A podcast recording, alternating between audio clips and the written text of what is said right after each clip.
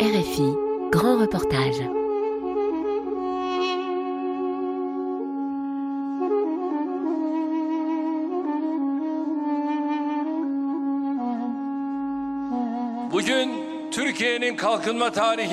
Aujourd'hui, nous ouvrons une nouvelle page de l'histoire du développement de la Turquie et nous étonnerons une fois de plus le monde en reliant la mer de Marmara à la mer Noire avec un nouveau détroit, le canal d'Istanbul.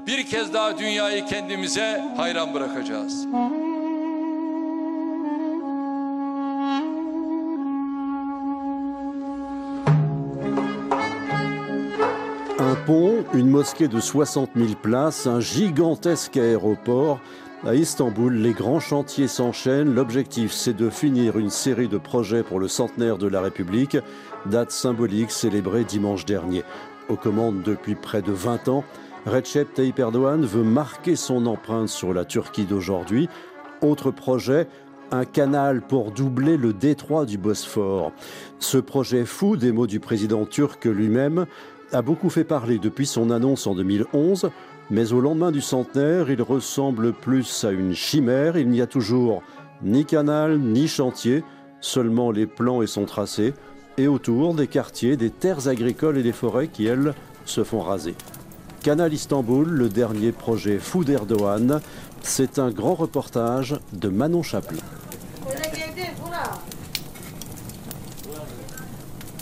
Nous sommes à Tepe, quartier aux aires de village dans Istanbul, mégalopole de 17 millions d'habitants. Il est 19h et déjà la nuit noire, un feu crépite. Taïfoun, 35 ans, son père Ismail, sa mère Gulufé, 66 ans, chauffe du thé avant d'aller se coucher.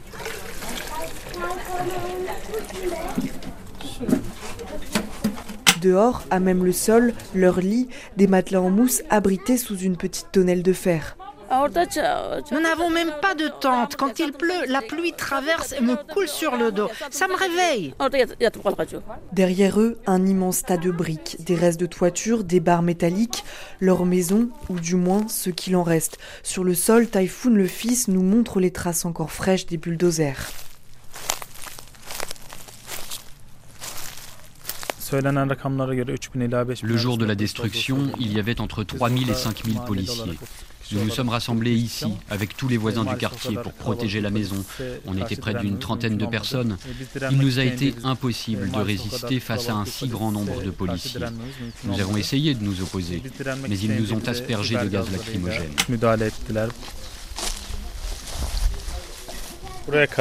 Notre maison se trouvait juste ici.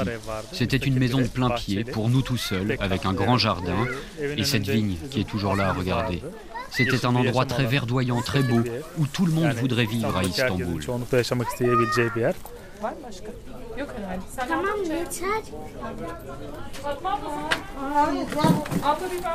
Un endroit où tout le monde voudrait vivre, mais que plus personne ne verra. Shahin Tepe, la colline du Faucon, c'est son autre nom, devrait bientôt être traversée par un canal. Un second Bosphore de 45 km promis par Recep Tayyip Erdogan en 2011 pour relier la mer de Marmara à la mer Noire. La maison de Typhoon et de ses parents se trouvait sur le tracé, alors ils se sont fait exproprier. En août de l'année dernière, la municipalité nous a proposé de nous donner deux appartements dans un autre quartier en échange de notre maison. Mais nous avons refusé. Alors ils nous ont proposé de nous donner de l'argent. Nous ne voulions pas abandonner notre maison. Un jour, nous avons découvert qu'un compte à notre nom avait été ouvert avec 48 000 euros dessus. Et aujourd'hui, on se retrouve sans rien. Car avec l'inflation en Turquie, il n'est plus possible d'acheter une maison avec seulement 48 000 euros. Une belle voiture peut-être, mais c'est tout. Sur de longs bancs en bois, des dizaines d'habitants de Chaîne Tepe entourent le père, la tête entre les mains. Des mains calleuses et rêches, 40-50 ans de travail dans le bâtiment, dit-il, dont une bonne partie a économisé pour se construire sa maison. Les voisins compatissent, beaucoup ont reçu un avis d'expropriation. L'un d'eux, Mustapha. 13 à 14 000 maisons vont être démolies. C'est dans les plans du projet. On voit qu'ils comptent détruire toute la colline de Shahin Tepe depuis ici, en remontant le ruisseau. 48 000 personnes vivent ici. Sur le terrain d'à côté, une grue et 11 étages d'immeubles encore à nu. Nous sommes bien sur le tracé du canal et pourtant ici la municipalité construit, ce qui fait dire aux habitants de Shahin Tepe qu'on ne les expulse pas pour creuser, mais plutôt pour spéculer. Je ne crois absolument pas que ce projet de canal sera réalisé. S'il venait à être creusé, pourquoi dans ce cas détruire des bâtiments pour en construire d'autres? Est-ce que les poissons du canal sont censés vivre dans ces immeubles neufs? Moi, je pense que ce projet est surtout un projet lucratif et immobilier.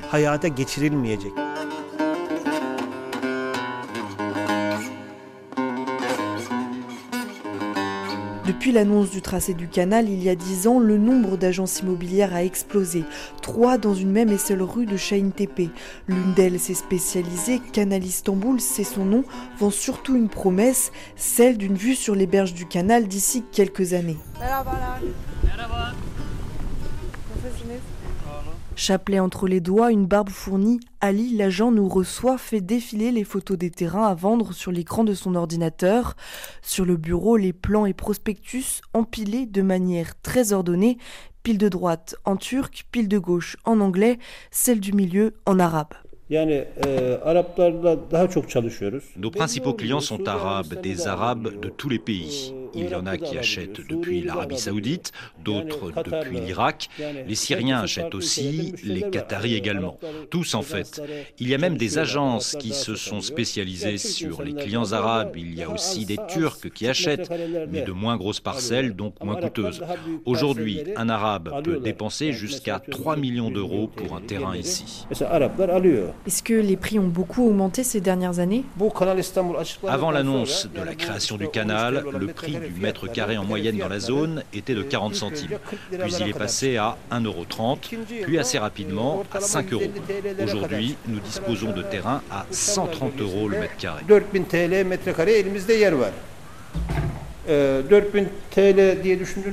Donc euh, combien cela fait Attendez, laissez-moi prendre ma calculette, ce sera plus simple. Oui, c'est ça. Le prix du mètre carré a été multiplié en moyenne par 300. 300 en 10 ans et ça continuera à augmenter davantage. C'est prévu que soient construits des ambassades, des ports de plaisance, des hôtels de luxe, plein de choses. Tout cela va donner de la valeur à Istanbul.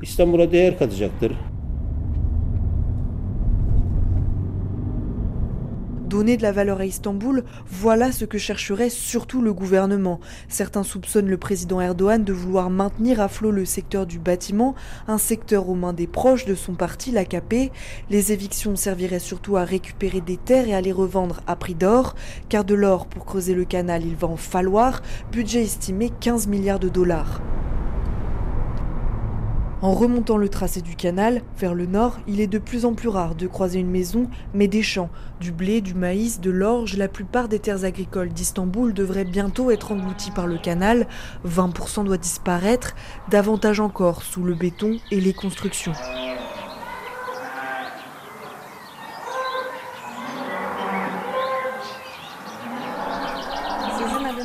Tahir benim ismim Tahir. Tahir.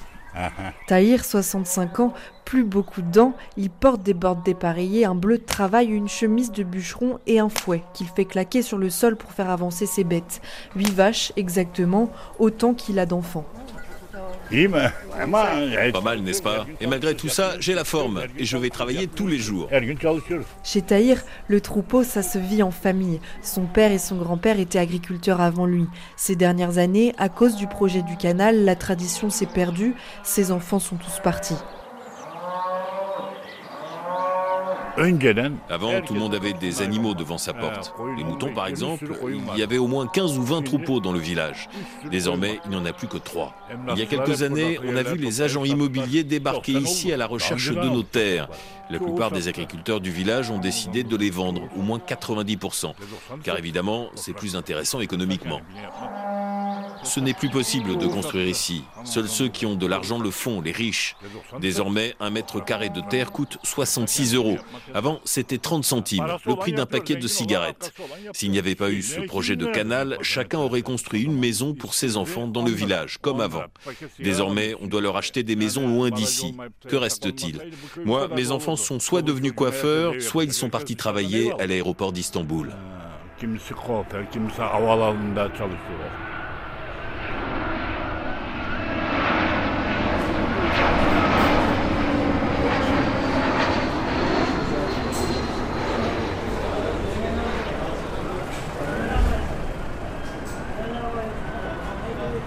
L'aéroport d'Istanbul, 75 millions de mètres carrés pour être visible depuis l'espace, un autre tiret sur la liste des méga-projets voulus par le président Erdogan. Son inauguration il y a 5 ans, Mehmet, toujours attablé au même café, s'en rappelle comme si c'était hier. La vie de son quartier Yeniköy, situé juste à côté, a depuis complètement changé. On ne peut ni dormir la nuit ni se détendre le jour. Il y a des avions énormes qui passent sans arrêt. Et quand ils passent, ça tremble de partout, même à l'intérieur de nos maisons. J'ai tout fait pour essayer de stopper ce projet, signer des pétitions, organiser des manifestations, mais ça n'a pas fonctionné. Là, il y a un avion qui passe, donc on est obligé de se stopper, on arrête de parler, parce qu'on s'entend plus. Regardez, là on ne s'entend même plus. Un avion passe et on ne peut plus avoir de conversation.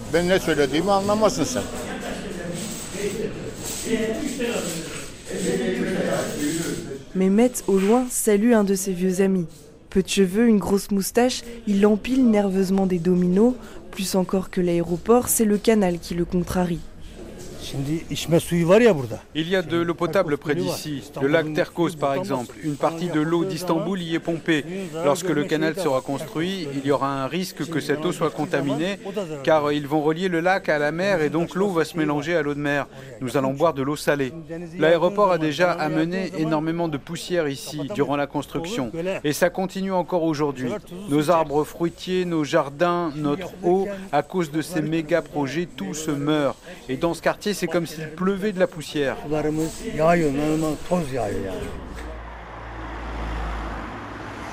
À quelques kilomètres de Yeniköy, dans la réputée université de foresterie d'Istanbul, le professeur Tolunay nous attend.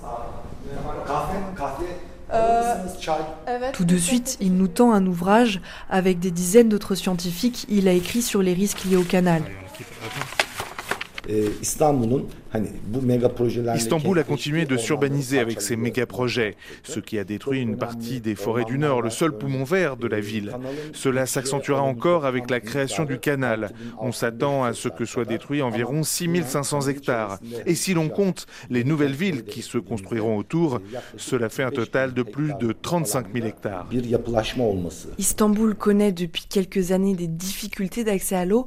On l'a vu particulièrement cette année avec une sécheresse qui s'est accrue à Istanbul.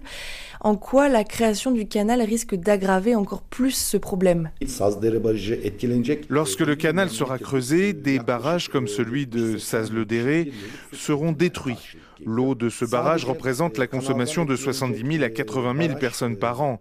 Pour creuser le canal, ils vont également devoir utiliser de la dynamite, ce qui va faire disparaître certaines nappes phréatiques. Donc les ressources souterraines en eau vont elles aussi diminuer. Beaucoup d'experts alertent également sur les conséquences en termes sismiques. Il faut le rappeler, hein, euh, Istanbul attend le séisme du siècle d'un jour à l'autre, un tremblement de terre de plus de 7 sur l'échelle de Richter. La priorité aujourd'hui à Istanbul devrait être de stabiliser et même de baisser la densité de population. Mais avec les grands projets du président Erdogan, l'urbanisation et donc la population augmentent. Le plus inquiétant, c'est qu'avec ce canal, une partie d'Istanbul deviendra une île, avec le canal d'un côté et le Bosphore de l'autre. Même s'il y a une possibilité que les huit ponts qui relieront l'île ne soient pas détruits avec le séisme, c'est certain que ce sera plus compliqué pour acheminer l'aide et évacuer les personnes blessées. Le gouvernement parle souvent du projet le plus écologique qui a été mené en Turquie. Alors de quels arguments use-t-il pour dire cela? Les ministères concernés répètent qu'un rapport d'impact environnemental a été réalisé sur la base du travail de nombreux scientifiques. Or, nous ne connaissons pas la plupart des personnes dont ils parlent. Et puis en Turquie, de manière générale, ceux qui préparent les rapports sont payés par ceux qui réalisent le projet. Donc, ils ne peuvent pas vraiment écrire ce qu'ils veulent. Recep Tayyip Erdogan avait promis l'inauguration du canal pour le centenaire de la République cette année. Alors on l'a vu, il n'y a toujours rien qui a été creusé. Comment expliquez-vous qu'il y ait eu de retard Le plus grand obstacle à la construction du canal aujourd'hui, c'est son coût très élevé. 15 milliards de dollars, peut-être même trois fois plus selon certains experts. La Turquie a connu un tremblement de terre majeur en février dernier et une crise économique sans précédent ces dernières années. C'est pourquoi un tel budget est introuvable aujourd'hui. Il n'y a donc aucune chance que ce canal soit inauguré dans un avenir proche. De toute façon, l'objectif depuis le début, c'est surtout de développer les villes de part et d'autre de son tracé et de faire la promotion du canal pour augmenter la valeur financière des terrains. Même si ce canal ne voit jamais le jour, ce qui serait préférable selon moi, les conséquences urbaines sont déjà visibles aujourd'hui. Un canal qui ne verra jamais le jour. Certains chercheurs affirment même que ce projet fou ne pourrait être qu'un argument électoral, ressorti tel une baguette magique à chaque période de campagne. Jean-François Pérouse, géographe spécialiste de la Turquie. L'étalement urbain, hein, qui en Europe occidentale est, un problème, hein, en Turquie hein, n'est pas du tout considéré comme un problème, et envisagé comme une, manifestation hein, de, puissance et par conséquent est, est encouragé. L'idée c'est de faire grandir Istanbul hein, pour faire d'Istanbul une des grandes mégalopoles euh, de la planète qui, va, qui va peser et s'imposer dans la hiérarchie urbaine euh, internationale. Voilà, ça fait, euh, oui, depuis que Recep Tayyip Erdogan a été élu maire d'Istanbul, donc mars 1994, il s'emploie à, marquer hein, de son sceau l'ancienne capitale impériale. Voilà, s'inscrire dans, la, oui, dans la lignée du fondateur Atatürk, hein, quitte à lui faire un peu d'ombre.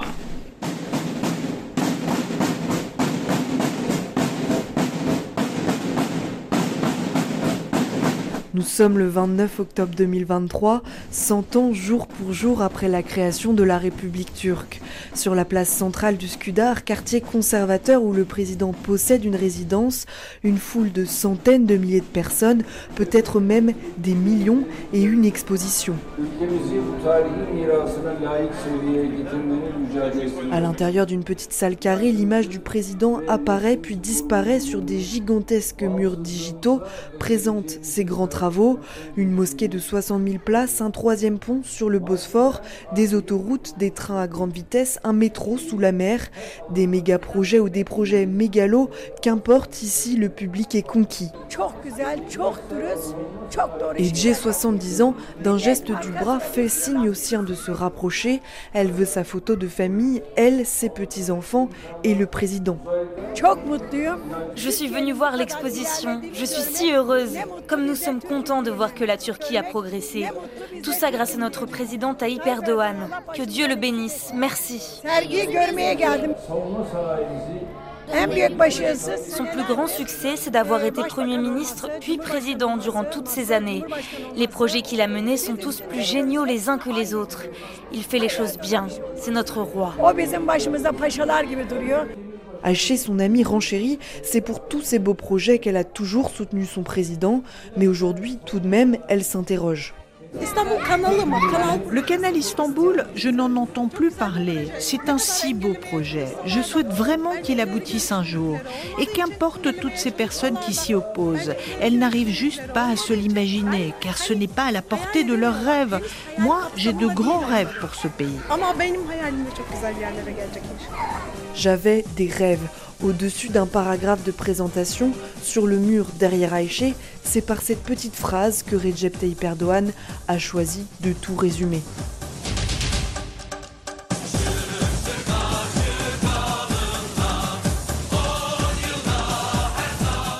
Canal Istanbul, le dernier projet fou d'Erdogan, un grand reportage de Manon Chaplin, réalisation Eva Piedel.